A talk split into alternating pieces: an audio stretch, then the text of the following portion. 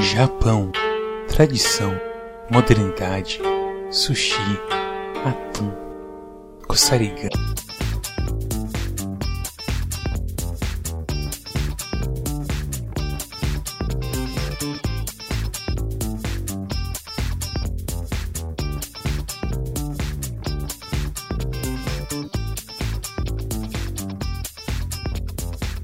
Olá, sejam bem-vindos a mais uma edição de Quack Jogos, edição o o primeiro otaku de todos os tempos. Eu sou Cosmos e junto comigo está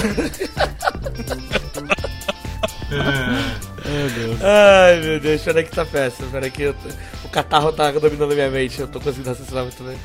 é tipo, é tipo Metroid Zero, Metroid Fusion. É tipo Metroid Fusion, exatamente. Olá, sejam bem-vindos ao novo. ao- novo. Olá, sejam bem-vindos, sejam bem-vindos ao velho Quack Clube. Olá, sejam bem-vindos a mais um Quack Clube de Jogos. Edição Sou um pirata no- tirando onda do Japão. Ele não é pirata. Ele é pirata. Não é? Ele é pirata. Ele é pirata. É um pirata? Ele é um pirata. Eita. Eu sou o Cosmos. E aqui junto comigo nós temos Mets, Olá. Storm, O X de Metroid Fusion, ele, ele é uma melequinha que parece tipo catarro amarelinho do final de uma gripe, então.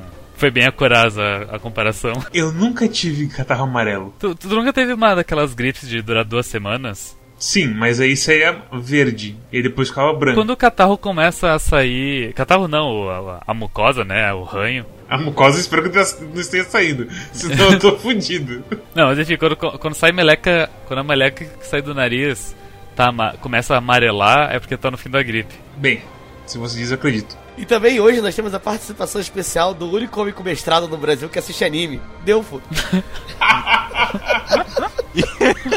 Enquanto vocês treinavam a lâmina, eu jogava Nioh.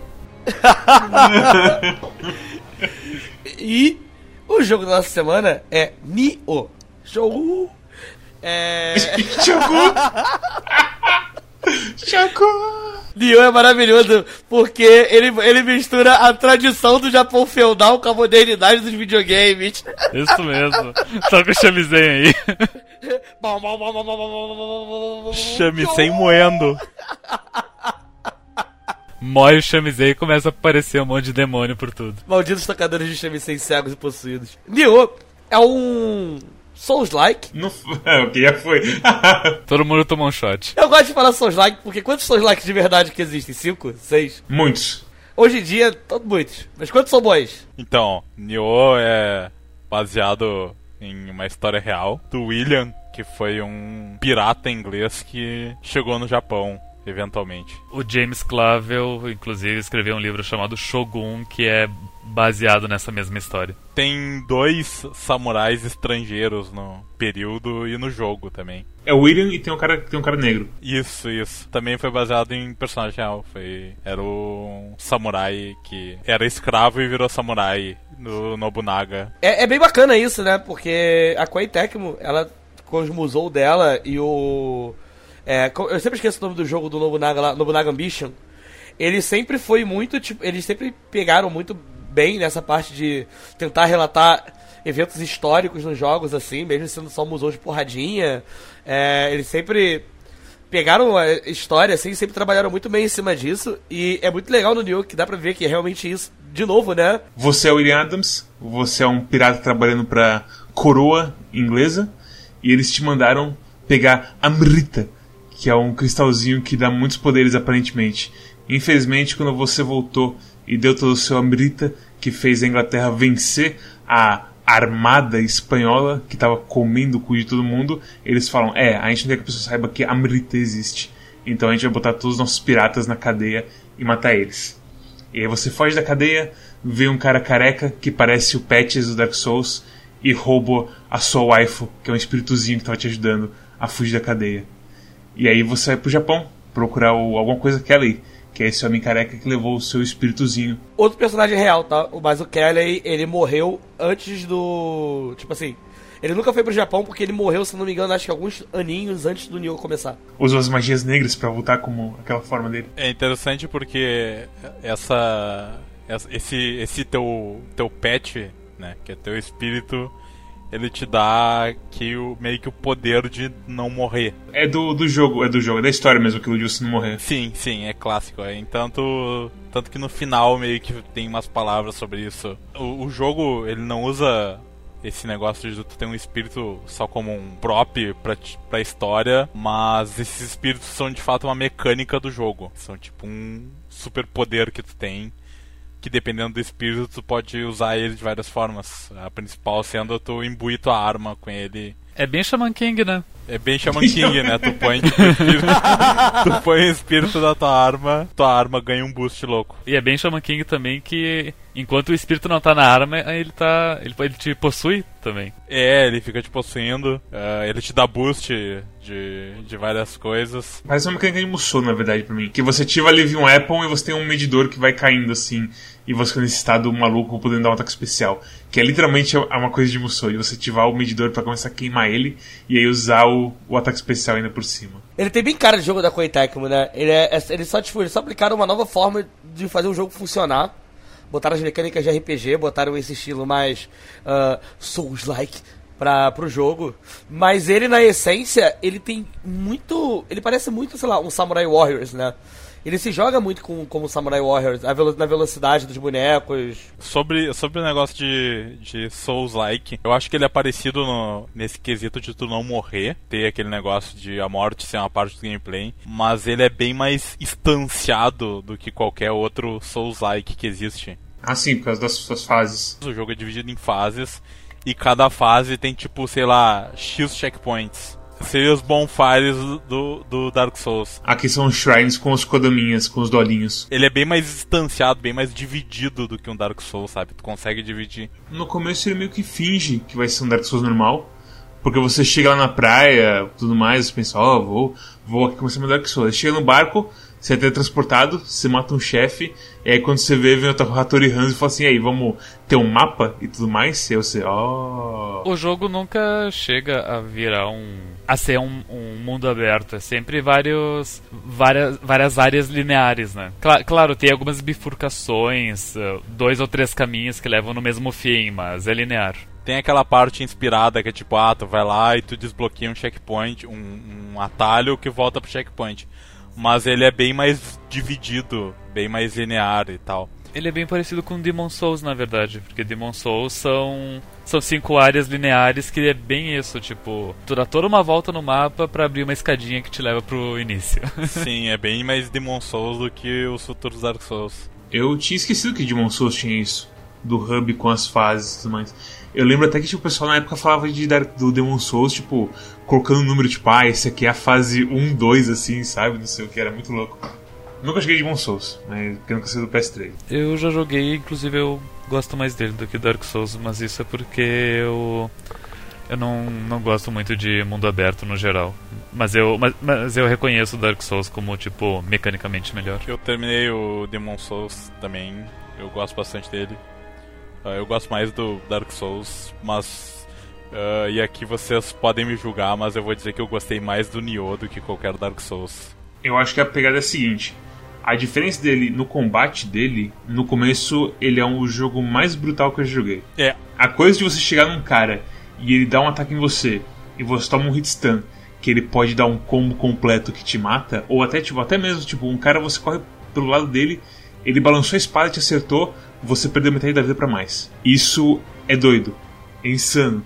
Eu tive bem mais problemas no início desse jogo para me acostumar com ele do que eu tive jogando Dark Souls. Sendo que Dark Souls a curva ela é tipo o jogo é difícil, mas a curva ela nunca sobe tanto.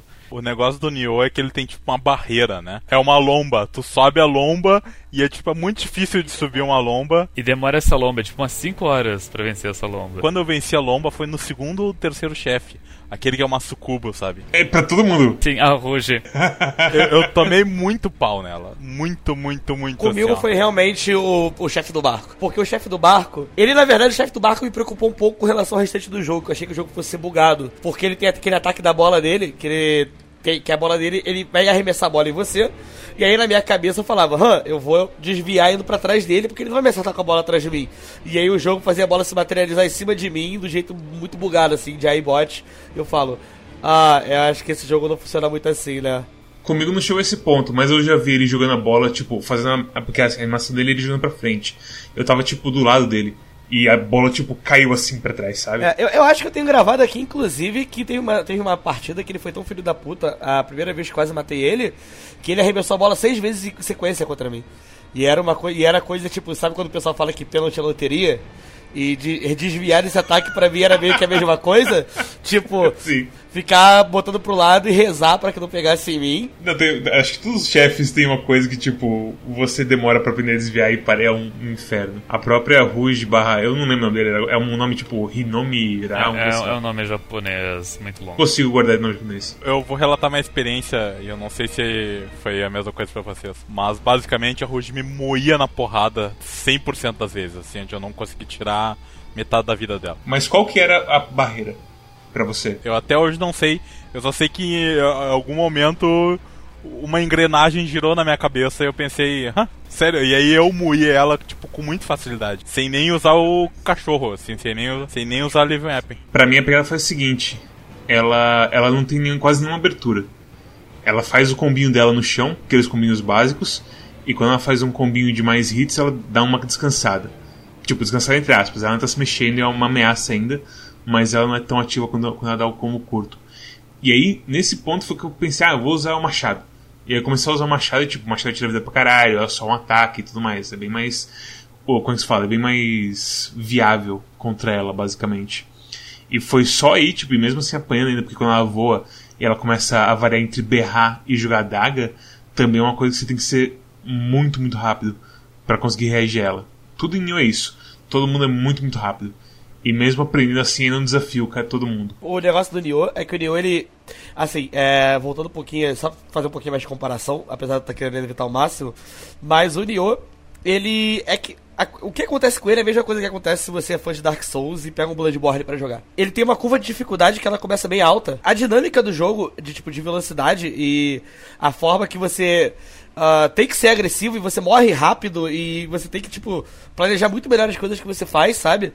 E até você conseguir, é, às vezes, perder um pouco de memória muscular, ou então entender que isso é um outro jogo, que você tem que jogar ele de outra maneira, você vai realmente apanhar muito. E você vai realmente falar, cara, é, é, é, é foda. Eu joguei Bloodborne, eu achei. Eu achei, tipo, bem diferente ah, em que- questão de velocidade e de agressividade. Uma das coisas é, tipo, tu mudar tanto a arma quanto a instância. É um negócio que modifica bastante. Só pra explicar, a coisa da cada arma tem três instâncias que são basicamente três movesets. Então você tem a alta, que é ataques extremamente lerdos, a média, que é o meio do caminho, e a baixa, que é ataques mega rápidos e tudo mais. E o jogo, inclusive, ele te suge- eh, sugere, tipo, ó, a instância baixa é mais pra quando tu estiver desviando usando dash. A média é quando tu estiver mais bloqueando. A alta é, tipo, porrada e foda-se.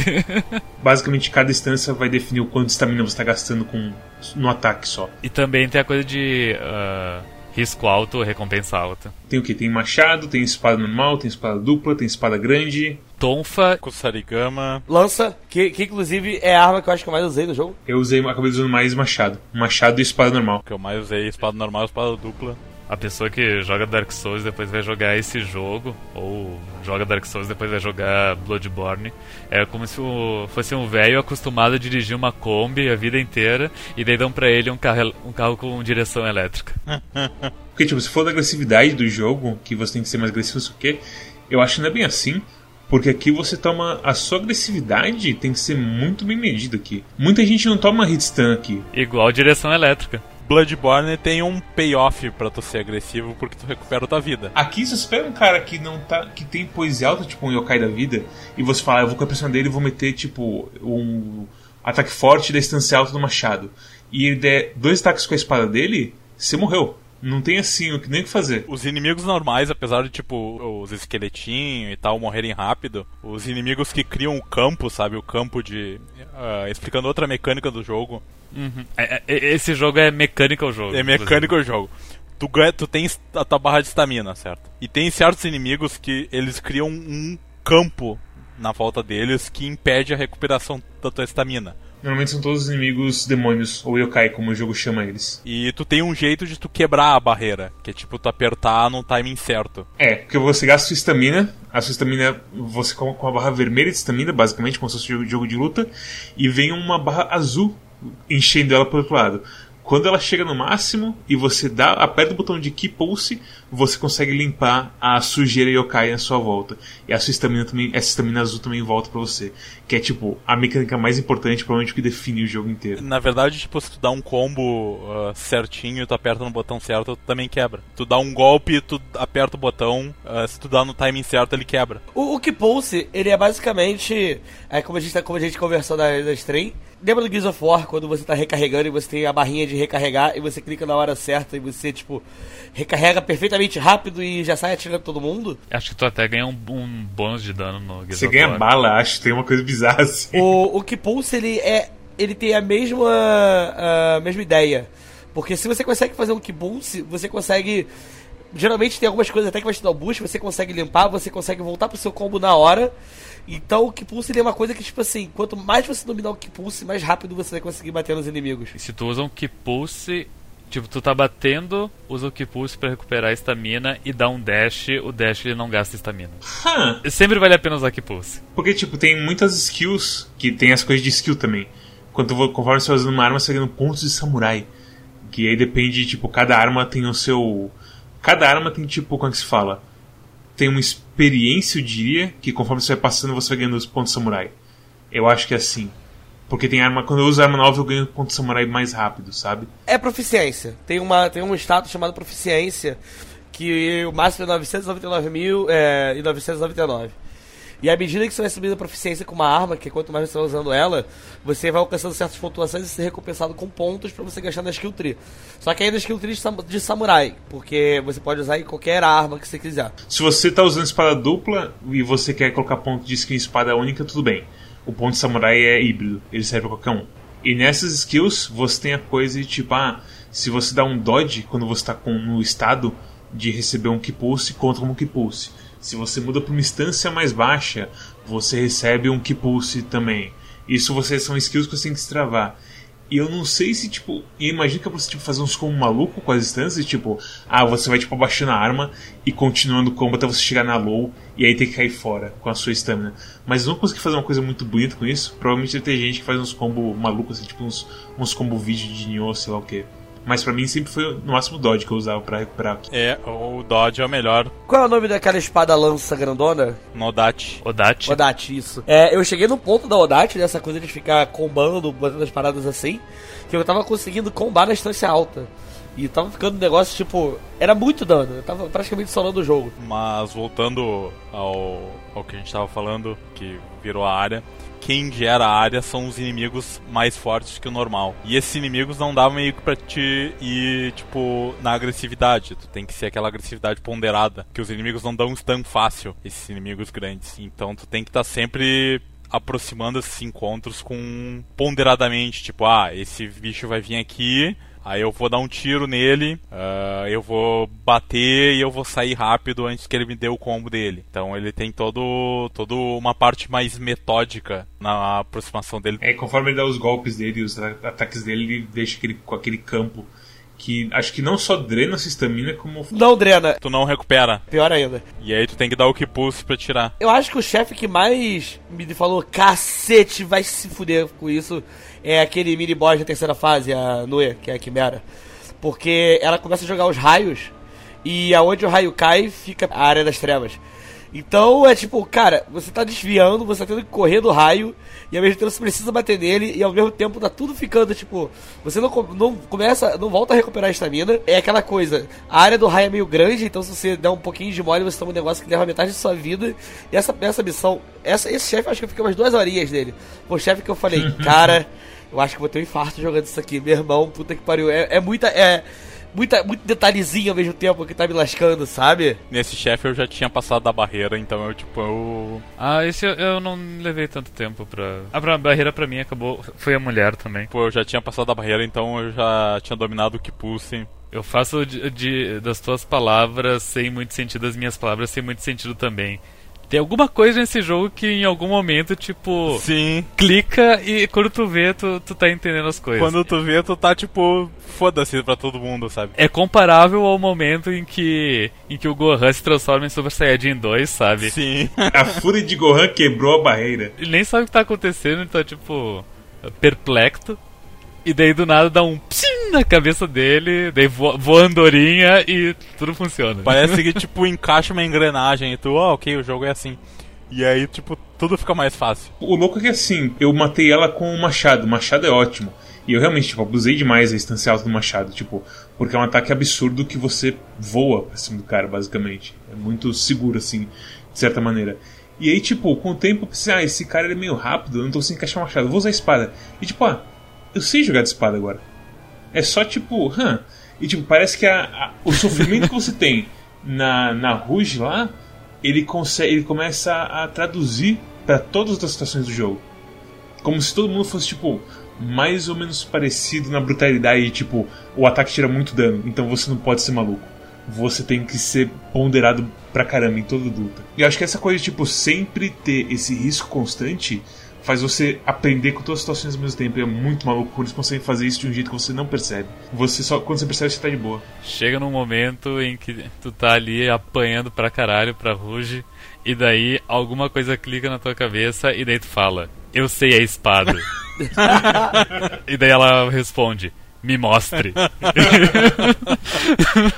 Que não quer dizer que o jogo fique fácil de forma nenhuma, porque tem tem chefes que são ainda, tipo, horrendos de tenso, de difícil. Não só chefes, mas também inimigos. Inimigos, Por exemplo, naquela área que eu tô agora, que tem o cara do, do olho esbugalhado, que ele luta igual um boxeador, e ele dá um soco que te pega no rim, e é tão rápido, e é 1400 de dano mais dano elemental, que você cai em um hit e só se pensa, meu Deus. Tem Gu voador que, Nossa, nossa senhora. senhora. Ah, o Tengu é coisa, o Tengu é, é Echo Fighter da Ruge. É terrível. É a mesma coisa. É, é terrível. É, cada, cada encontro é terrível dele, porque, tipo, tu dá os combos, ele não, dá- ele não toma stun. A paulada dele atinge muito grande a área que ela atinge. Então, tipo, tu tem que trocar rápido pra instância leve, na instância baixa, e, tipo, dar dois dash pra trás, ou fazer alguma coisa assim. Ou tu vai tomar o golpe até pra dentro do olho e vai morrer na hora. Tem alguns inimigos que. so- É, é para esses inimigos que tu usa o teu espírito animal. É, e aí que eu vou te complementar, que é tem um momento que a gente chega, que pelo menos acho que foi a parte que mais chegamos, que tem uma hora que nem você entrar no Musou também adianta, porque tem os inimigos que eles não deitam pro Musou, e se você tomar um golpezinho deles, tipo os olhos esbugalhados, você praticamente sai do modo Musou na hora. Porque É, que a gente explicou isso, mas quando você tá no modo de Living Weapon, você não tem mais vida. Você tá, tipo, fu- fundido com, com, com o seu doguinho. A tua vida é o seu tempo no- de Super Saiyajin, é igual Goku. E aí, quando acaba esse tempo, você volta ao normal e volta a ter vida e tudo mais. Ah, e ele, esse tempo recarrega quando tu mata bicho. Quando você ganha a Mirita, na verdade, né? E aí que vem aquelas mecânicas de Diablo-like, de tipo, ah, ganha a Mirita com hit, que ajuda com isso. Mas é. A gente vai chegar nas mecânicas de Diablo. Ah, eu acho importante a gente falar também que, como esse jogo é um jogo de fase, ele tem várias side quests que reusam os assets, eles reaproveitam os assets, mas Eu tava esperando ser uma merda isso, mas eu gostei, tipo, a, pri- a primeira, que tem, tipo, você tem a- o vilarejo no pôr do sol, você tem o com- primeiro vilarejo na noite, aí tem o vilarejo no pôr do sol, aí tem o vilarejo pegando fogo. E pra mim, tipo, ah, isso é ótimo. eles fazem de um jeito inteligente, do jeito que eles reutilizam os assets. Tipo, é a mesma fase, só que tem uns constraints a mais, inimigos estão tipo, de, posicionados de um jeito diferente, tipo, não é as mesmas portas estão abertas. É, é tipo, eles reusam os assets, mas é uma situação nova, então fica interessante ainda, é ótimo. E tem side quests que são tipo em lugares diferentes e que são tipo, ah, derrote tal cara. E aí tu derrota o cara e tu consegue ganhar a armadura dele, ou tu consegue ganhar o espírito dele. É que você conhece os personagens, e aí eles vêm pra você e falam, ô, vamos duelar? E aí você, sei lá, você vai pro dojo, você vai pra um lugar cheio de grama amarela pra, pra bater no cara. É tipo, é um, é um Dark Souls que não tem vergonha de, tipo, vamos fazer várias situações diferentes pro cara, pros caras se bater. E todas elas são legais assim, sabe? Apesar do, do sofrimento que eu tive no começo. Depois você entende, você quer ver todo tipo de situação que ele coloca você. Tem as missões de Twilight também, que são as missões, tipo, que são exatamente a mesma missão. No caso, é exatamente o mesmo caminho, só que com os inimigos muito mais difícil. E que dá um loot já. bem melhor. E são diárias, cada dia muda as missões de Twilight tem. É, a gente jogou, eu, eu e o pessoal que a gente jogou na maioria no offline, porque a gente tava usando a biblioteca do Cosmos, e aí quando você tá offline você consegue passar a biblioteca para mais de uma pessoa. E tudo mais. Então a gente ficou mais jogando offline. Mas eu joguei uma, uma Twilight Mission, caiu justamente da Ruge, na minha Twilight Mission. Nossa senhora. Eu cheguei lá e matei ela de primeira. Nossa. Eu fiquei completamente assombrado comigo mesmo. Eu falei, então esse é o poder do samurai. Fiquei completamente assim, abismado com o que eu me tornei. Eu assim. gosto muito do esquema da Starlight Mission porque, tipo, às vezes tu tá passando trabalho em algum lugar e aí tu desliga o videogame por um dia, né? Aí tu joga no outro dia e vai lá e tem, tipo, a missão anterior que tu jogou na Twilight. E tu joga e é, tipo, é absurdamente difícil. Porque, tipo, os inimigos normal te dão muito dano e te matam muito fácil. Mas o loot que tu ganha é muito bom. É foda, isso, isso de loot é foda porque eu nunca. Eu tenho. Como se fala? Eu não consigo falar o que é um loot bom e o que é um loot ruim. Eu, fico, eu, eu fiquei o jogo inteiro, as 20 e tantas horas que eu joguei, só pensando assim: ah, aquele tem defense multiplier maior, eu vou trocar por maior. Isso é isso. Eu não quis me, me colocar em mais nada assim, desse tipo de coisa. É um negócio bom de se aprender, porque, tipo, eu tava vendo teu stream e tu, tipo, tu tava de papel. Tu tava literalmente, eu achei que tu, tipo, tu ia morrer pra todo inimigo do jogo. Aí eu tava morrendo pro inimigo do jogo. Tu tava de armadura leve, mas eu também usava armadura leve. Deu dash Isso, rápido. o dash rápido e também não gastar tanta, tanta coisa quando você corre e tudo mais. Mas eu lembro que eu não era tanto de papel assim, porque, tipo, eu lembro que tu morreu de primeira pra aranha, que te deu um. Que ela te deu um ataque surpresa. O grab, sim, todas as aranhas estavam matando. Se a, se a aranha cair em mim, eu morria. E eu lembro de eu, eu passava por essa aranha e ela não me matava, ela me tirava muita vida. Mas ela não me matava. E por isso que eu estranhei, né? Tipo, caralho, o Mads tá morrendo direto pra aranha. Eu não sei como que funciona as mecânicas de fazer coisas. Tu não precisa fazer coisa no começo. Pra explicar pra todo mundo, a coisa desse jogo é que ele não é igual Dark Souls, que tem tipo, ah, lâmina reta, e a única espada chamada lâmina reta que existe no jogo inteiro. Se pá tem uma cópia dela em algum lugar, ela é idêntica. Não. Aqui você vai encontrar, ah, lâmina reta tem um modificador de, sei lá, se o inimigo tá numa estrelinha, ele vai tomar mais dano. Se o inimigo tá bebendo um chocolate quente, você dá life steal. E 500, sei lá, uns três atributos assim. Tem algumas que são tipo mais diretas, tipo, ah, tem dano de água. Mas tem um monte que, tipo, tem um TCC ali no efeito. E tem armadura que são, tipo, elas fazem parte de conjuntos. Então tu, tipo, tu tem que juntar. Ah, se tu junta cinco peças dessa armadura, tu ganha, tipo, esses três bônus aqui. Isso é muito importante. Meu Deus do céu, é igual o diabo. Eu, eu odeio o diabo, cara. Essa parte é bem parecida, mas ela não é tão pesada assim. Tipo, ah, é importante tu ver essas armaduras ah, pra te não tomar tanto dano. É importante tu ver esses bônus. Mas eles são bem straightforward, porque, tipo, são poucos conjuntos que tem. E é bom porque dá pra te fazer um mix and match. Tipo, tu, ah, ah, eu tenho. Eu posso botar cinco peças dessa aqui, três peças dessa aqui. E, tipo, ganhar esse bônus de 5 esse bônus de 3. Tipo Monster Hunter. Tipo Monster Hunter. Que tinha aquelas coisas tipo, ah, você tem, sei lá, você tem amanteigado 2 nessa armadura e tem amanteigado 3 naquela, você junta as duas e você fica com uma amanteigado mais 5. tu vai juntando peças de armadura de tipo, ah, essa aqui é a peça do da armadura do Nobunaga, eu tenho cinco peças da, da armadura do Nobunaga, eu tô ganhando tais e tais bônus. Isso é uma coisa que tu tem que notar. Isso, tipo, eu não notei nada e, eu, e é parte que eu não tava conseguindo notar e é parte que eu não queria notar também, sabe? Isso que é foda. Eu tenho meio horror a essas mecânicas de Diablo. Eu acho bem interessante, eu acho mais parecido com Monster Hunter do que o Diablo. É porque, tipo, essas coisas de armadura que tem 7 apareceram só depois de um tempo pra mim. No começo não tem isso, que começou a aparecer umas de, de Warrior of the West, Raging Bull, tudo mais. Warrior of the West tem sete, inclusive. Então, então tem coisa pra caralho. E eu já tava meio, tipo, baleado e, tipo, eu não quero ficar pensando tanto. Eu quero só vender as armaduras, transformá-las em material e seguir em frente. E sei lá, um dia eu vejo um build na internet pra ver qual armadura eu quero fazer e foda-se. Porque é igual Magic, aquela coisa que o Cosmos fala que, tipo, eu não quero ficar fazendo deck. Eu quero jogar Magic, sabe? Ele não é um esquema muito Diablo, tipo, a cada 15 minutos tu tem que mudar teu set, sabe? Tu geralmente tu vai fazer uma missão e aí tu vai ganhar um set bom, um set que combina contigo e tipo tu vai usar ele pelas próximas 10 horas. É, tipo, pra mim, pra mim. Eu senti que pra mim é tipo, ah, dropou umas armaduras aqui, sei lá, foda-se. Eu nunca, tipo, eu olhava assim e pensava, essa é a Foot Soldier não sei o que, essa não sei o que. Ah. Eu sempre equipo a armadura que tem mais defesa, só isso, nem olha Eu tava fazendo a mesma coisa, tipo, e talvez seja o porquê a gente apanhou tanto. Esse não é o ideal. Porque tem bônus muito bom. Tem bônus tipo de ganhar bastante mais bastante ataque a mais, de dar mais defesa, de dar bônus pra certas coisas e tal. É, eu vou streamar mais Nioh e eu provavelmente vou, sei lá, ver um Game Facts ou um Steam Guide, que é o que existe agora, de qual como nesse ponto que eu tô, como que eu junto umas armaduras legal e que efeito que eu devo ir atrás. Na verdade, não precisa nem ver Game Facts. Faz o tipo. Faz uma Twilight Mission e pega a armadura boa. Daqui a pouco tu vai fazer umas missão extra que vai te dar armadura. Que tipo, elas meio que liberam ah, aquela armadura específica, sabe?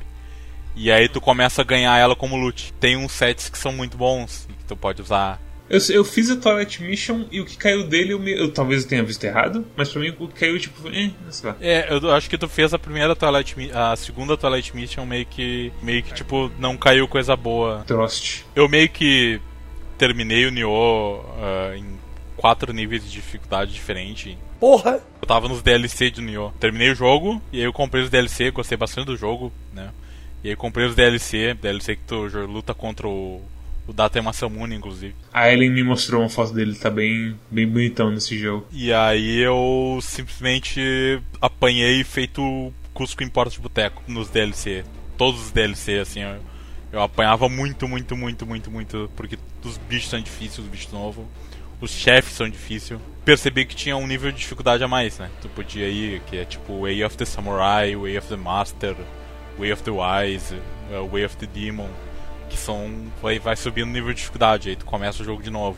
Ah, tipo um New Game Mais. Tipo New Game Mais, New Game Mais Mais e tal. Tu não precisa necessariamente fazer todas as missões. Tu só precisa fazer missão suficiente pra encher uma barrinha que tu consegue fazer a última missão e aí tu faz a última missão de novo e tu passa pro próximo nível de dificuldade. Que tão de saco cheio de DLC, tão difícil que era pra mim que eu tipo eu fiz três níveis de dificuldade acima. Eu peguei umas armas absurdas assim, e aí eu fui pros DLC e eu moía os chefes, moía todo mundo com as minhas armas novas. Eu era tipo o deus do jogo. Pra mim, pelo menos, foi bem interessante fazer isso, porque foi bem divertido. Mas vira basicamente um coletor de loot depois de. É porque é, o sistema de Diablo meio que se entrega a isso. É, Inclusive, tipo, no, no- depois tu, tu ganha outra cor de loot. E depois tu ganha mais uma cor de loot. Meu Deus do céu. Você destrava cores de Tu loot. destrava cores de loot, que são as armas que tem mais coisas. E aí que os crafting ficam mais, bem mais úteis. Ah, sim, porque até aí, tipo, não vale a pena você gastar coisa em. Daqui a pouco começa a ficar útil os crafting. O negócio de herdar skill de arma e armadura começa a ficar útil. É esse tipo de coisa que eu fico tipo, meu Deus, eu vou ter que grindar essa arma pra trazer skill, mas qual skill é boa? Qual skill eu quero? Como. Eu nem sei qual é o meu playstyle pra eu falar, tipo, ah, eu vou querer isso, isso, isso, sabe? Tipo, é um monte de coisinha, é um micromanagement de armas que eu fico maluco com isso. É, é triste pra mim. É mecânica de game, basicamente mesmo. É, tipo, é foda.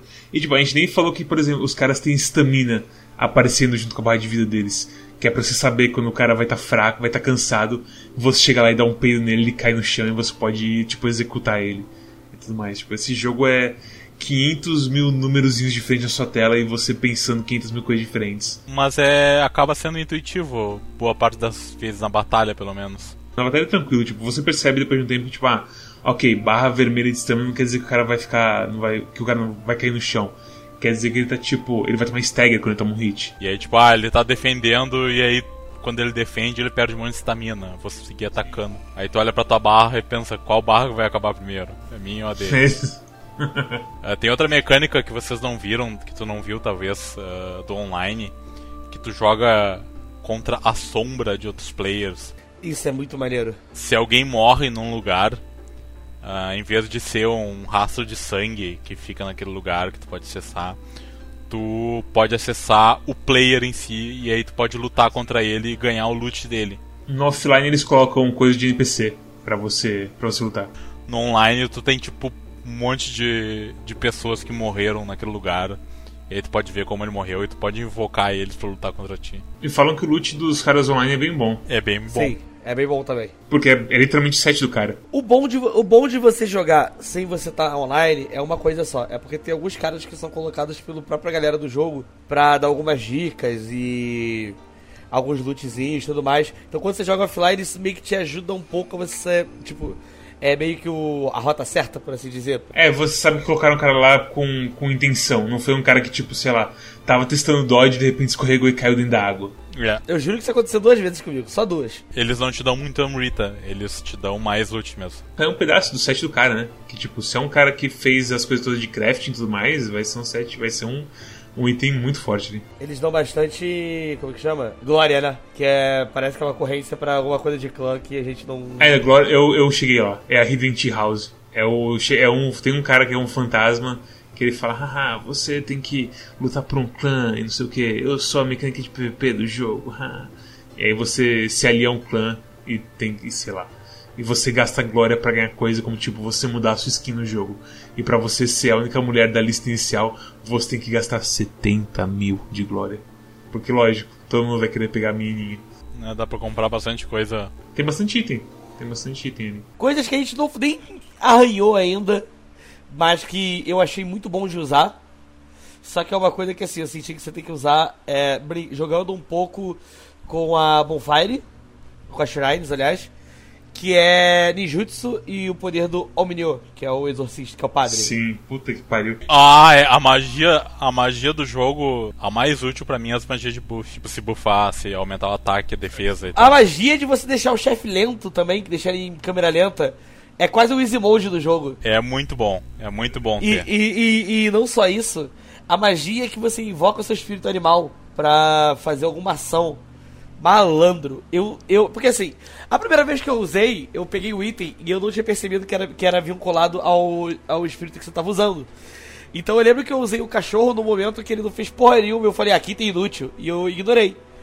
Aí, mais pra frente, bem mais pra frente do jogo, eu fui enfrentar aquele chefe que é numa ponte, que é um cara que ele te bate com um martelão. E eu tava com o espírito do dragão. E eu falei, ah, deixa eu tentar aqui pra ver o que, que acontece. E eu jogava meu dragão, e meu dragão simplesmente dava, dava muito dano dele, aí fazia ele cair pra tomar um ataque crítico. E aí eu dei. E aí esse cara que, tipo, eu lembro que na stream o Mads pinou um pouquinho pra lutar. Eu em cinco usos do meu espírito animal matei ele. Foi tipo, jogava o dragão, dragão batia, batia, ele caía no chão, eu ia, enfiava a espada, e assim foi até ele morrer. Foi tipo, menos de um minuto. Duas coisas muito úteis pra aprender, que é a magia, que é o Omio, e é utilizar item também. É, tipo, item de fortalecer, item de fazer tal coisa.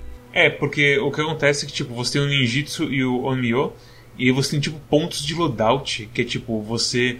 O William preparou, sei lá, balinhas anti-veneno antes de no Shrine.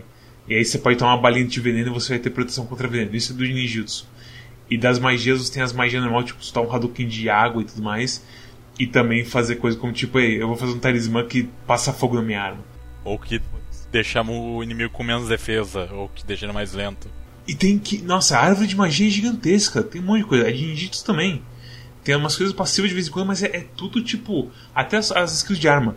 É muita coisa ativa que você tem que usar conscientemente. São coisas muito boas de tu aprender e combar. É, é, é muita mecânica. É, é realmente mecânica do jogo e a sua cabeça vai enchendo com isso, velho. É muito louco. É aquela coisa, a minha sorte é que no stream eu tinha Ellen que sabia mais ou menos as, as coisas que, tipo, ah, isso aqui é bom, isso aqui é overpower e tudo mais. Aí vinha alguém nesse e falava, essas magias nível 1 de fogo, o água e tudo mais não presta. Eu falei, ok, eu preciso pegar o Geyser Shot nível 2 lá das magias pra começar a fazer efeito com isso. Mas é, é muita coisa, velho. É muita coisa. Eu gosto bastante de, tipo, usar o debuff do chefe de velocidade, debuff de, ah, de defesa. Ah, e aí antes tu usa a pílula de ataque? E algum elemento na espada e, nossa senhora, tipo, o chefe parece em câmera lenta, tomando o dobro do dano e tu batendo nele igual um animal. Que lindo, velho. É, é, tipo, é, é o jogo, esses jogos com todas essas mecânicas é feito pra isso. Pra você encontrar uma estratégia que você vai queijar o chefe completamente e fazer ele ser um não fator na coisa toda, sabe? Tem lugares, inclusive, na, eh, principalmente na submission, na side missions, né? Que é essencial, tipo, porque tem side mission que tu enfrenta dois chefes de vez. Meu Deus. Tem side mission que tu enfrenta dois chefes de vez, e quando tu enfrenta dois chefes de vez, as coisas ficam um pouco complicadas. Uma coisa que eu senti no jogo, que no Nioh que eu gostei bastante, é que apesar dele ter tanta mecânica, dele ter muita mecânica, muita mecânica, muita mecânica, muita coisa que às vezes parece que vai te, te atropelar um pouco e vai te deixar meio perdido jogando, é que eu senti que você consegue jogar e ir fazendo as paradas do jogo sem você precisar aprender tudo de uma vez. Assim, é... quanto antes você aprender, melhor. Porque vão ser coisas que com certeza vão te dar uma dianteira em certas situações. Mas você não precisa ser um wise de todas as paradas, então realmente utilizar todas as mecânicas ou ficar fazendo bolando mil estratégias mirabolantes. Dá pra você jogar ele mais uh, direta, mais tranquilo, sabe? Tipo, você não precisa ficar muito dessa dessa ansiedade de ficar, ah, não preciso aprender isso, para isso, para aquilo. Ninjutsu e Omio, eu só fui descobrir tipo no meio do jogo o quão útil que era. Contra a Ruge lá, aquelas pílulas de paralisia que você toma uma e você literalmente sai da paralisia dela com em um menos de um segundo, se acerta você. É muito ajuda demais na luta. Muda a luta completamente. Esse negócio de deixar o boss mais lento também, nossa, o chefe ficou tem chefe que fica barbada. Mas é, eu concordo com o Cosmos. Você realmente não precisa saber disso. Mas se você se aprofundar, você e você colocar o esforço aí, você, o jogo vai ficar mais fácil. Mas também você pode, igual um maluco igual eu tava, e sei lá, eu vou bater nessa mulher de gelo. É, acho que eu vou usar isso aqui de fogo, isso aqui de proteger contra a água, e foda-se, vamos lá bater nela. Eu sofro feito animal contra ela. E por aí vai. É a vida. Da próxima vez eu provavelmente vou vou dar-lhe um pouquinho de estudo para ver o que, que faz as coisas. Quanto mais coisas tu aprende sobre as mecânicas dele, mais fácil ele fica e mais interessante também ele fica. Mais quebrável ele fica. Mais, é, tipo... mais quebrável. Tinha uma época, é um patch que consertaram que a Kusarigama era muito OP. Era tipo, tinha um combo infinito dela e ela dava muito dano. Então a dica era tipo, põe a Kusarigama, aprende esse combo e Brasil. A Kusarigama ainda é muito, é muito maluca. Ainda é, mas tipo, ela já foi mais. Ela foi nerfada, ela foi tipo equilibrada. É sério, ela era muito, muito OP. Muito OP. É doido, quanto de coisas diferentes tem cada arma. A Kusarigama tem aquela porra de habilidade que você, tipo, você joga tipo a lança do Scorpion e puxa o cara pra você. E se o cara é humano, ou, ou do tipo assim de humano, o cara só, tipo, tropeça e cai na sua frente, fica de quatro assim na sua frente. Eu, tipo, mano, eu vou destruir você agora. Aí você dá o combo pesado, dá o backdash, pega, espera voltar a estamina e joga de novo. O cara, ah, você me pegou. E vai cair de novo você repete até o infinito. E tipo, velho, como assim esse jogo tá me deixando fazer isso? É, eu, é, eu vou ser multado se eu fizer isso, sabe? Parece que você não devia estar fazendo isso, mas o jogo deixa. Olha, uma coisa que eu tô gostando muito desse jogo é isso, que do Neo é isso. Eu, você e o Storm jogando, a gente sempre. Um, cada um descobriu uma forma de fazer queijadinha no jogo sozinho. Você descobriu a porra da Kusarigama, o Storm tinha dele lá. Como que era do Storm mesmo? Era da. Eu usava o Dati. E eu comecei a fazer a porra. O Dati, isso. E eu comecei a. o cara do Persona. Comecei. Foi sem querer. E eu comecei. A... E eu ficava só das cutucadas da lança, tipo, ah não, passe... é, água mole, pedra dura, tanto mais tempo que fura. Lá com a lança longeão, psh, dava uma porrada meio forte, dava um dano, ficava correndo pra trás, dava uma lançada, dava lançada eu, ah, esse jogo, esse jogo é fácil, é só ficar fazendo isso. E todo mundo está satisfeito, todo mundo conseguiu progredir bem no jogo, sabe? É, mas no começo a gente tava muito amargo com o jogo. Eu tava emputecido pra caralho com o jogo. É, é até descer a engrenagem eu também eu fiquei tipo. Pô, que jogo chato. E o jogo ainda te lança uns 3, 4 tutoriais até ir abrindo as coisas e, e as, todas as mecânicas e. É. Aquele tutorial da, da prisão que, tipo, ele faz o tutorial inteiro e fala: Ah, você quer fazer o tutorial do jogo? Filha da puta, o que a gente tá fazendo agora há pouco? Tem um tutorial que consegue te ensinar a parte de diabo, que é a parte mais difícil do jogo inteiro, na minha opinião. É, isso aí tu tem que ler. Tu tem que então, ler nas tem que, armas. Tem que estudar por fora. É. Tem que só, é só, tipo, ler nas armas. Tem armas que diz claramente, tipo, ó, se tu botar três peças dessa arma aqui, tu vai ganhar um bônus. Eu ia falar mais uma coisa, mas claro que tem mais uma coisa pra se falar sobre esse jogo. Porque esse jogo, a gente, se a gente zerasse, a gente podia escrever cada um livro e cada livro ia ser completamente diferente um do outro de como jogar a porra do jogo. É verdade? É, é absurdo. É absurdo. Mais alguma coisa sobre Nioh? Eu, eu, eu gostaria de citar uma frase. Eu joguei frases de samurai no Google Imagens e eu achei uma do Yamamoto Tsunemoto que é: Um samurai deve usar um palito de dentes mesmo que não tenha comido. Nunca demonstre as privações pelas quais você é obrigado a passar. Hã? Como assim? o samurai não pode falar tô com fome. não, você não pode demonstrar que tá com fome, você palita o dente. A última coisa que eu quero dizer é que o Katsu é minha wife. Qual que é essa? É a ninja. Ah, ufa! Achei que ia ter que te bater, porque minha wife é a, é a padrezinha lá. Eu gosto da, da ninja. Olha você sexualizando o boneco. Cala a boca. Eu, Eu achei a mulher de gelo bonita, mas ela enfiou uma faca no meu estômago. É legal quando as mulheres fazem isso. Terrível. Terrível. Como disse Kenshin em Samurai X, você deveria ordenar seus pensamentos antes de reuni-los em palavras. Sabe uma coisa que a gente não falou que é legal? É a história com os personagenzinhos. Que é incrível o como é gostoso ter uma história de verdade em um jogo desses. E não ser igual Dark Souls que todo mundo fala em, em sei lá, em magias e versos e poemas. Códigos. é, é realmente, tipo, tu. Tem vezes que tu derrota um personagem, né, em side quest, e, tipo, ele te dá a história dele, assim, ele te dá porque que, por que, que ele tá lutando, por que, que ele tá do lado do, de onde ele tá, o que que tá acontecendo com a vida dele. A gente nem falou de como é a história, mas a base é, é que é o período Sengoku. E ao invés de tipo, ser só guerra, o problema do mundo é que é guerra e tem demônio aparecendo onde rola as guerras. Porque os demônios nascem da, do ódio humano e não sei E o que. diferente de, tipo, o período sem, do, de coisas do período Sengoku, não tem o Nobunaga como, tipo, o, o fulcrum da coisa. É, porque é logo depois que ele morreu, né? Porque aí vem o Toyotomi e aí vem o coisa, vem o. Eu esqueci sempre o nome dele. O de amarelo do Sengoku Basara. Tokugawa. Tokugawa. Que é o que você tá do lado dele. Você chega lá, o Hattori Hanzo fala, ei, beleza? Eu tenho um gato relógio. E aí vamos ajudar o Tokugawa? E você, ah, eu quero. O gato relógio é, é o grande momento do jogo. É bom de- É, é inc- é incrível como, tipo, o jogo tem vários, vários percalços no início até tu. Até tu começar a se divertir com o jogo, mas o jogo ele vai te jogando algumas coisinhas que te motivam a continuar nesse caminho.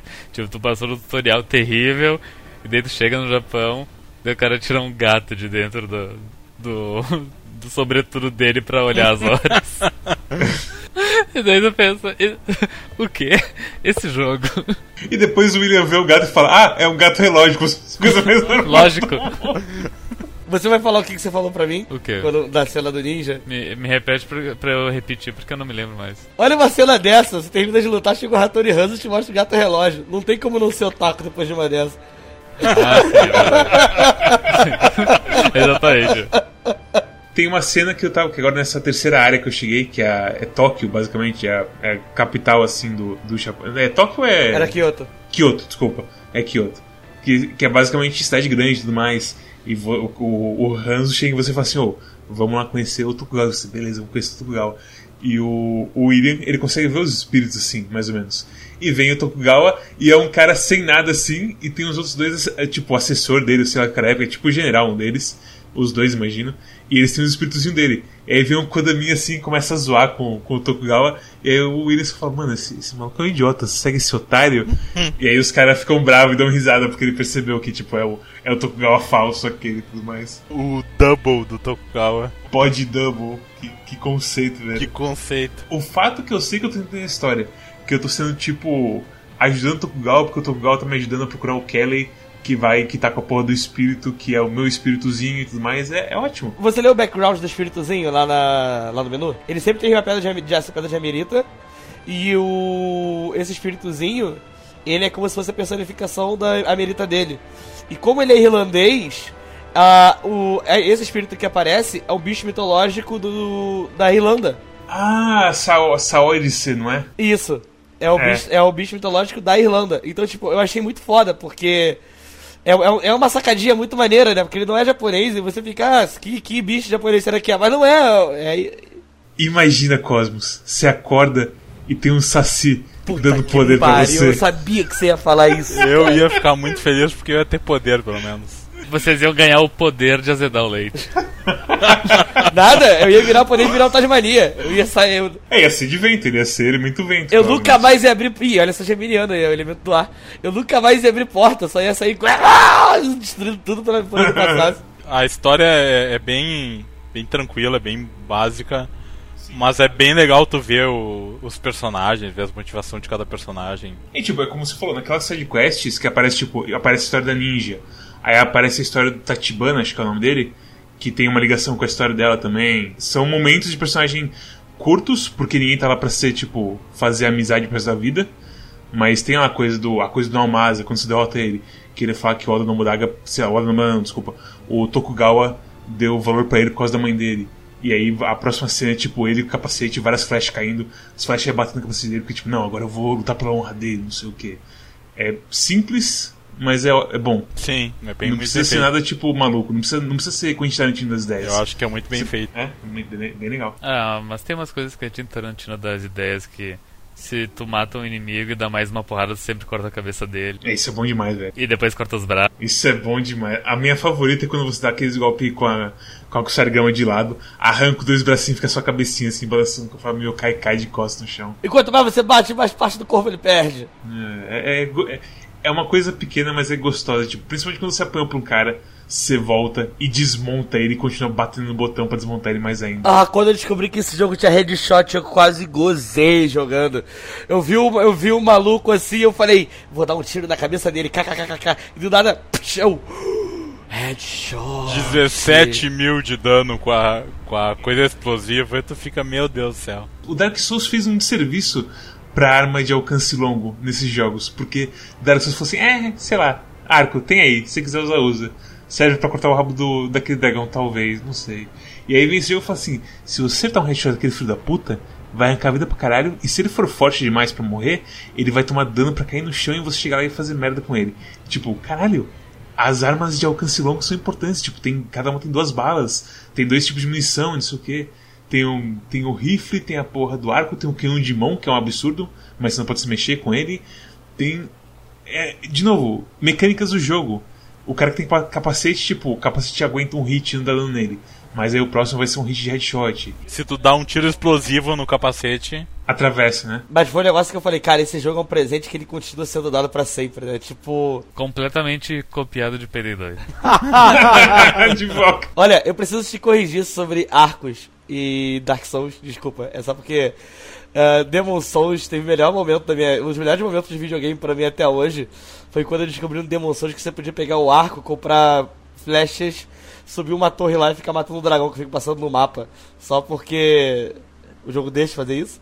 E aí você fica uma hora que nem um idiota atirando lá, lá, lá, lá. Daí tu ganha uma espada bem boa. Você fica uma hora matando o dragão. E em Nioh, tipo, o arco é feito pra ser usado mesmo, não um gimmick. É. Yeah. Que convenhamos, tipo, o pessoal em Dark Souls vai usar arco pra, tipo, sei lá, talvez tem o uso na coisa, na Quileg, que ela quando toma headshot ela fica meio baleada também. Ela tem um momento assim, de hesitação se ela toma headshot. E de resto é tipo tirar o, o, o rabo do dragão no começo pra você ganhar Drake Sword, que é útil para iniciante. E. E. E pra lurar. No 2. Usam bastante pra isso? No 2 sim. No 3 e no 1 um, não. Eu ia falar isso, no, o Gustavo que não sabe sobre, letra Quack, que inclusive é o grande fã do Quack agora, obrigado Gustavo que não sabe sobre letra Quack. Obrigado, Gustavo. Gustavo, tamo junto. ele jogando Dark Souls 2 aqui em casa, ele fez uma build de arco e ele solou o jogo muito rápido usando só arco e flecha. E Como fiquei, assim, assim, velho? Cara, aparentemente arco e flecha Dark Souls 2 é a melhor arma do jogo. Mas é, é, é, essa é a moral, tipo, no Dark Souls é, é meio que uma gimmick. No Nioh é uma ferramenta, o, ar, o arco e flecha e a tua e a tua outra arma. A tua arma de longo alcance é uma ferramenta. Tipo, pra te dar um headshot, pra te puxar o um inimigo. Naquela mulher do gelo que eu enfrentei, enfrentei agora por último. Tipo, eu tava pensando, meu Deus, não sei o que fazer contra ela. E aí eu percebi que, tipo, tinha uns detritos assim na, na arena, e quando eu passava por cima deles, caía munição. E eu pensei, hã? Isso, isso é uma dica que você tá me dando? E aí, se dá um tiro nela, ela perde uma quantidade de estamina que é respeitável. E aí você pensa, ok, eu posso manter minha distância, ficar mais ou menos seguro e drenar a estamina dela para fazer uma abertura para mim. Porque até agora esse chefe pra mim foi tipo. Foi um pico de dificuldade maldito do caralho. Então, tipo, coisas assim, tipo. De você ter meios de lidar com tudo porque você tem 500 mil mecânicas é. É o que faz esse jogo ser da hora. E de vez em quando meio demais assim pra minha cabeça. Mas ei, Fazer o quê? Ah, Beto gostou de Nioh! é aquela coisa, se não fosse indicação no Quack, eu teria dropado. Sem dúvida nenhuma. É, o começo dele é bem sofrido. Sem, tipo, sem nenhuma hesitação eu teria dropado. Eu falei, nossa, esse Nioh é só cópia de Dark Souls e foda-se. Eu seria, tipo, seria o meu discurso de Nioh. Sem brincadeira nenhuma. E, tipo, é, é meio que aquele meme de verdade, tipo, ah, depois de 4 horas fica bom. É. É foda. Como é que você vende um jogo desse pra alguém? Tipo, chegar na pessoa e falar, você tem que sofrer feito um cão antes de começar a gostar dele de verdade e entender o que ele tá fazendo. É complicado. É, eu só queria dizer que foi meu jogo mais jogado em 2019, de acordo com o PlayStation. É um jogo que quando você pega o jeito, você fica meio doido nele. É o que eu falei, tipo, eu streamei 20 horas esse fim de semana. É maluco para mim fazer isso. Fica meio eu... bem viciado nele. E eu tô, já tô pensando, tipo, ah, nesse sábado não vai ter stream, Aí domingo eu vou jogar o jogo da semana, mas em algum ponto eu posso fazer uma streamzinha de Nioh, não sei. Inclusive, eu quero pedir desculpas pra todos vocês, porque todos vocês eu digo os ouvintes, não vocês três. Porque eu escolhi Nioh na intenção de escolher Nioh 2 semana passada, semana que mês que vem. E só ontem que eu descobri que Nioh 2 vai ser só no PS4 por enquanto. Eu fiquei, oh não! Como que eu vou trazer lançamentos para, para, para o Quack agora? Agora que eu tenho o PC Gamer, eu posso virar pra vocês e falar: joga aí no PS4 beta teste pra mim, por favor. Delfo, recomendações de Nioh. Pra quem que você recomenda e uma nota? Eu recomendo pra todo mundo que gostou de da série Souls. Eu recomendo pra todo mundo que gosta de uh, dos jogos da Koei Tecmo também. Essa mais meio duvidosa. E eu digo que no, no, no começo ele é meio dificilzinho de, de pegar, mas eu acho que a persistência vale a pena. Eu dou nota 9 de 10 pra ele. Storm, sua nota e recomendação para Nioh. Eu dou nota 9 também, ele. Ele, ele, ele machuca, mas ele. mas ele. mas ele compensa depois. Você gosta, né, safado? Eu não, eu não sei. Eu não sei. É legal quando dói, né? Teve alguns chefes que eu levei muito, muitas tentativas para vencer, mas em nenhum momento eu pensei isso é injusto. Tipo, eu sempre sempre encarei com uma mentalidade de, ok, eu preciso entender como isso funciona. Até que uma hora clica e, ah, olha só, eu venci. Daí. E, e, e, as próprias fases vão ficando mais. Tu vai entendendo melhor como que se progride no jogo e, e, vai se tornando uma experiência bem divertida. É, é um bom jogo, é um bom jogo. É um. É, é um Dark Souls mais. Mais, mais rápido. É tipo, é um, é um meio termo entre Dark Souls e Revingança. É, é muito satisfatório quando dá aquele mission completed logo que tu mata um boss. Que dá o barulho. É, é, é realmente tu... uma coisa. Nossa! É catártico demais, Sim, velho. é catártico demais. Na, na Mulher do Gelo, eu não sei o que aconteceu comigo, mas o que rolou comigo é que tipo, eu não tava conseguindo ter nenhuma entrada assim nela. Eu não, a, a vida dela não chegava nem na metade. E aí chegou um ponto, eu tava com a espada normal, ativei Live Weapon e eu fiz o combo infinito da espada. E eu matei ela. E apareceu aquele Mission Complete e eu fiquei parado assim, uns 5 segundos só pensando assim no momento, tipo, o que aconteceu? Eu me sinto bem. Oh Deus, acabei, eu matei ela. Mas é incrível. Eu quero fazer uma pergunta surpresa para vocês dois. Uh, merda, agora pro, pro Mads vai ser foda, porque o Mads vai ter tempo de, de, responder.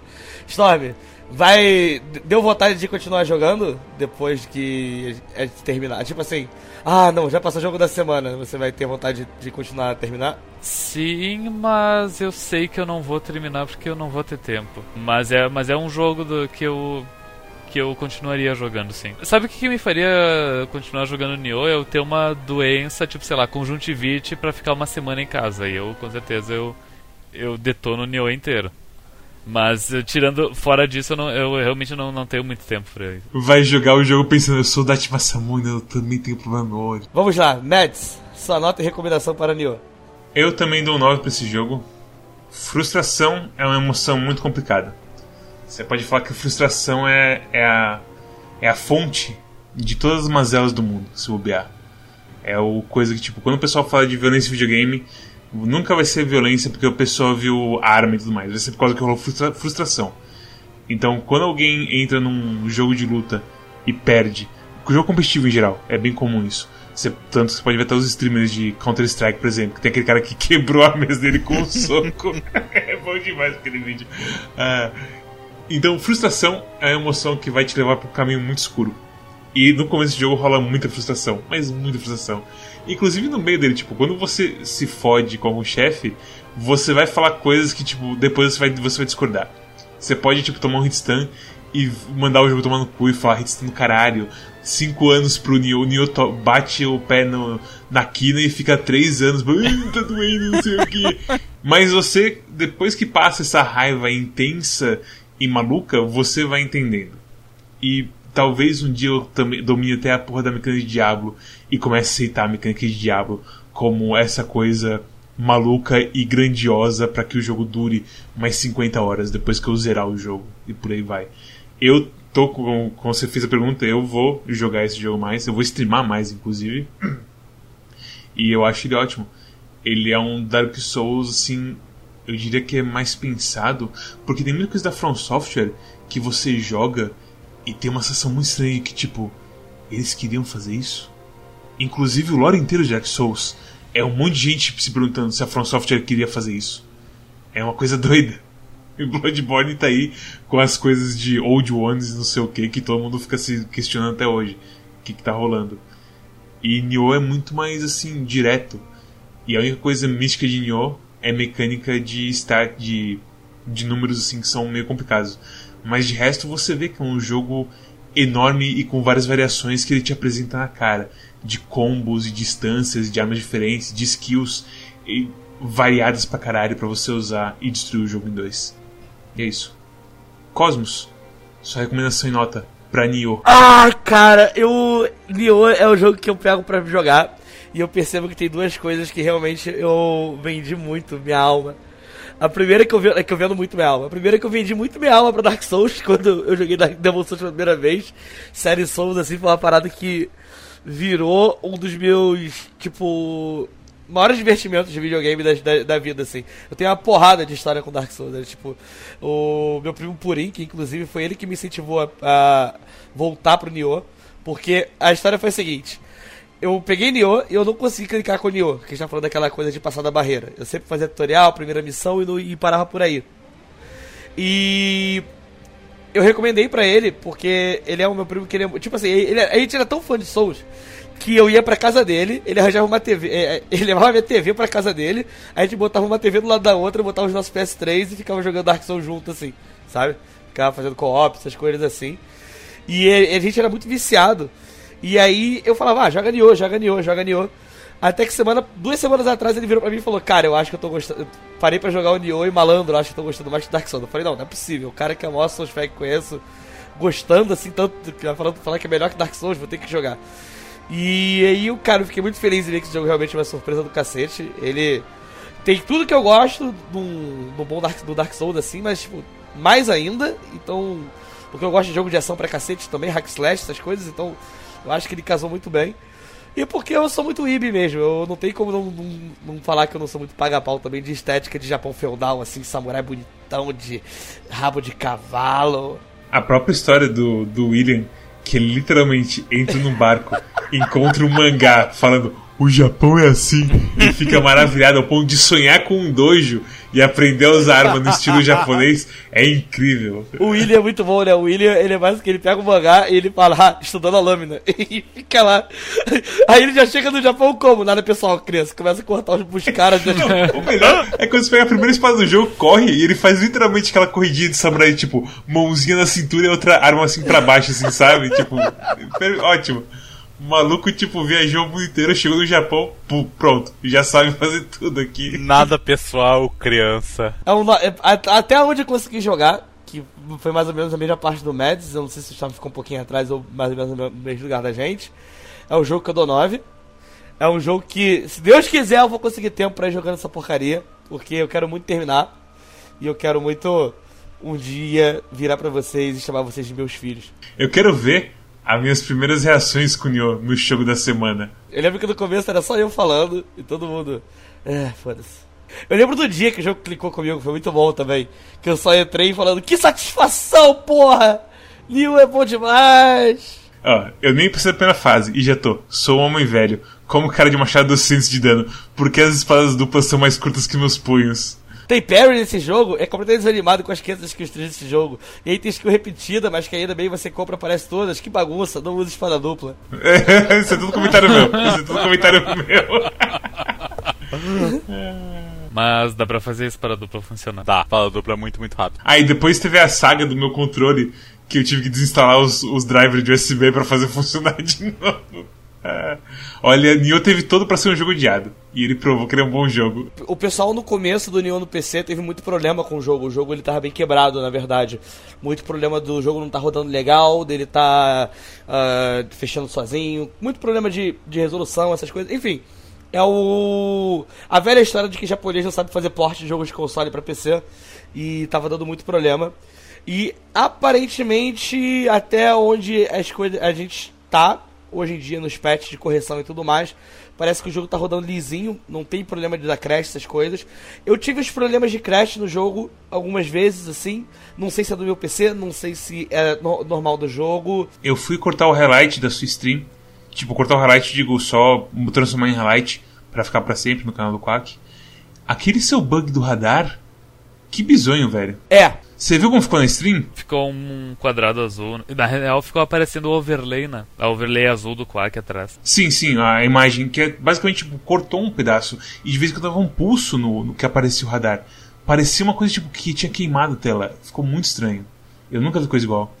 É, e é importante lembrar que como tem o controle de teclado e mouse, você pode pegar o seu controle, mirar o seu arco com a mão esquerda, pegar o mouse, mirar na cabeça do cara e clicar o mouse. E é a coisa mais nojenta que você vai fazer nesse jogo, porque headshot é bom demais. Algumas coisas bacanas que eu quero frisar também. Nioh foi dado de graça na PSN Plus, então se você é um cara que tem PS4 e tá sempre pegando jogos da PSN Plus e ficou interessado em jogar, você provavelmente não vai precisar gastar nenhum centavo. Ah, os DLCs, se eu não me engano, de vez em quando tem um Season Pass no PS4 que tá fazendo isso aí por 30 e poucos reais. Se você não tem no PS4, é um PS4, tem no PC. E assim, o preço do jogo cheio hoje em dia tá uns 90 e pouco. Só que 97, na sale, 97, né? Só que na sale tá saindo direto a 35 reais. Lembrando que no PC 35 reais a versão do Nioh já vem com os três DLCs do jogo, que já adiciona conteúdo para um caralho, num jogo que já é grande pra caralho. É A bom, gente- e são bons DLCs, são um enorme. É, e não, e cara, a gente, a, a- a gente tá bolado, porque a gente tá com 25 horas de jogo, eu acho, pelo menos. E é, a, gente pergunta onde que a gente tá e o pessoal fala que deve ter mais umas 20 missões principais na main story ainda pra fazer, fora side quest, fora as coisas. A gente chegou no meio, a gente no, no começo do meio, aparentemente, pelo que estavam falando na stream. Mas faz sentido porque quando eu pesquisei no How Long to Beat, o jogo tava com- o jogo dizia ter tipo 40 e poucas horas. Então se vocês jogaram 25, é, vocês devem estar pela metade. É um jogo que, cara, ele, ele me surpreendeu em tantos aspectos positivos, assim. Ah, e pequena, uma pequena trivia dele também, que eu gosto, eu quero, eu quero muito compartilhar, que eu, que eu descobri. Que o Nioh é, deve ser, se não me engano, ele é o segundo jogo que ficou mais tempo em produção. Ele foi o primeiro jogo anunciado pela pra PS3, por incrível que pareça, da época que o PS3 foi anunciado. Parece que ele ia ser baseado num script de um filme do Akira Kurosawa. E parece que ter o filho do Akira Kurosawa envolvido na história. Parecia muito que ia ser um museu de guerra bem interessante de você ficar usando os caras pra ficarem invocando espíritos pra ajudarem na batalha e tudo mais. É, aquela coisa, a abertura do jogo parece que é isso, né? É, o era, eram uns trailers bem parecidos assim. Só que esse jogo ele tipo, ele já foi desfeito umas três, duas, umas duas, três vezes assim. Até que ele chegou num ponto que quando a, Koei Tec- a Tecmo virou Koei Tecmo, os- eles chamaram o Team Ninja pra tentar fazer o jogo. E na época foi quando o Dark Souls saiu e teve recepção muito boa. E eles começaram a tentar arriscar com o Dark Souls assim nessa mecânica. E eles lançaram versão alfa e beta e tudo pro pessoal ver como que o jogo era pra pegar muito feedback. Teve muita gente que foi, inclusive no 2 eles estão fazendo isso de novo. E parece que eles eles falam em entrevista, pelo que eu tava vendo, que realmente é um jogo que a comunidade ajudou muito a fazer o jogo ser o que ele é hoje. Então, obrigado comunidade, quem pegou os jogos aí no beta, no alfa, no feedback. Literalmente, obrigado pelo beta teste. Eu, eu lembro que na época, é, quando eu lembro que na época do PS4, acho que foi bem atrás, 2000, alguma foi bem antes do lançamento do jogo, rolou um, um, um alfazão pro pessoal jogar. Acho que foi no período da E3 que eles mostraram um jogo assim. E eles recompensaram depois o pessoal em game, deram skin exclusiva, umas coisas assim, é, convite pro beta. É, bem, foi bem bacana, assim. Eu, eu- eu lembro que foi, tipo. Eles pegaram bastante feedback, porque parece que estão fazendo uma coisa nova, sabe? E. Enfim. É um jogo que realmente. Amo muito. Tô amando muito. Ah, e só pra nível de curiosidade, o jogo que tem mais tempo de desenvolvimento foi Duke Nukem Forever. Que é uma bosta. É uma bosta não, é o jogo mais medíocre que existe. Mas o jogo final que saiu do Duke Nukem Forever, ele levou, tipo, sei lá, uns dois anos, nem isso, pra ser desenvolvido. É, é. Porque a Gearbox não aproveitou quase nada do... Pode-se dizer que levou quase pra sempre. Uhum. Que bom. Eu, Entendeu? É, acho que eu Entendeu? peguei a, a, a, a nuance aí. Bem-vindos ao Quack Clube de Jogos. Somos um podcast videocast pretensioso de quatro amigos que escolhem jogo toda semana para jogar e discutir suas opiniões e conclusões. Novos episódios toda sexta-feira de tarde. Quer fazer um comentário, sugerir um jogo a ser discutido, saber quando é que o Mads lança os episódios atrasados? Acompanhe a gente na sua rede social favorita: Twitter, Discord, YouTube, Twitch ou assine nosso podcast. Não temos Facebook porque o Zuck vende todos os nossos dados para Cambridge Analytics e porque é muito difícil difícil fazer sucesso no Facebook sem postar meme todo dia. Kickstarter é golpe. Mentira, não é isso, eu sei, mas é porque eu gosto de falar isso. Bom. ele, ele, ele, ele falou essa, esse parágrafo inteiro no stream ontem, anteontem, e eu, eu fiquei pensando. Meu, Deus, ele, ele sabe de cor. o que está acontecendo? Eu me pego muito desprevenido. Se vocês querem acompanhar a gente mais, como eu falei, você pode acompanhar e se inscrever no nosso canal no YouTube, que é o Quack Clube de Jogos. Hoje, toda sexta-feira, a gente está postando os vídeos em dia agora, porque a gente finalmente está dando paz pro Mads. Todo sábado, a partir das 2 horas da tarde, a gente costuma streamar no Twitch, no Quack Clube, aonde geralmente o Mads pega o jogo pra debulhar, e a partir de, e às vezes eu começo a jogar Magic quando a ansiedade não ataca. Nós temos também o nosso Twitter, onde a gente posta memes e faz anúncios, para você for mais fácil de acompanhar, que é o Quack Clube. Temos também o nosso servidor do Discord, onde a gente está sempre discutindo várias coisas, onde a gente sempre está falando sobre o jogo da semana, sobre várias outras coisas, e a gente tem alguns canais de, é, dedicados para alguns jogos, então se você quiser vir para nossa comunidade, venha participar. A gente tem também a nossa curadoria da Steam, que é o Clube de Jogos, aonde a gente fica falando se o jogo é bom ou não é, pra gente poder falar pra você quando você pode fazer um bom negócio, como por exemplo pagar 35 reais em Nioh, ou como por exemplo não pagar um centavo em Cube World. E você também pode seguir a gente no RSS Feed, para poder ter lá acesso sempre quando a gente atualizar nas plataformas de podcast, ou se você achar um pouquinho mais fácil, como muita gente usa por lá, e no nosso Spotify, com a Clube de Jogos, que toda sexta-feira vai estar atualizado. É toda sexta-feira que entra no Spotify também? É tudo sincronizado sincronizado, é tudo sincronizado, é. Pode também pelo botão do Spotify para você poder escutar as nossas belas vozes enquanto você está no trânsito indo trabalhar. Pegar a chuva sinistra de São Paulo enquanto os ricos estão em casa sem trabalhar. Oh não! Parasita ganhou o Oscar! Tá aqui a infiltração na minha, na minha parede aqui me olhando. Agora que eu fiz o fecha direitinho, então. Mets, qual é o jogo da próxima semana? O jogo da próxima semana é Demon's Tilt, um jogo de pinball. Ah, que tá no Game Pass? Tá no Game Pass. Ah. Vai tá de céu, tem que gastar o Game Pass. Pior que eu vou te falar, eu tava muito pensando em escolher esse jogo quando fosse minha vez pra escolher um jogo curtinho. Eu vou te falar, é, eu joguei já um pouco, eu até já gravei bastante footage dele, e é, olha, pra quem tava acostumado com, com aquelas coisas do. do. como é que se fala? O, o jogo do. das minas peitudas lá de pinball, que é terrível, é, é interessante ver como é que pinball funciona de verdade. Quem que jogou o jogo das minas peitudas de pinball? Eu, é o Sinan Kagura. Oh, velho. Foi pego. Mas é isso. Obrigado por assistir até aqui. Até a próxima. Sinan Kagura é golpe. Todos os jogos deles são terríveis e não valem a pena, apesar de serem ter design de personagem muito bom. E é isso. Tchau, tchau. Adeus. Tchau. Tchau, pessoal.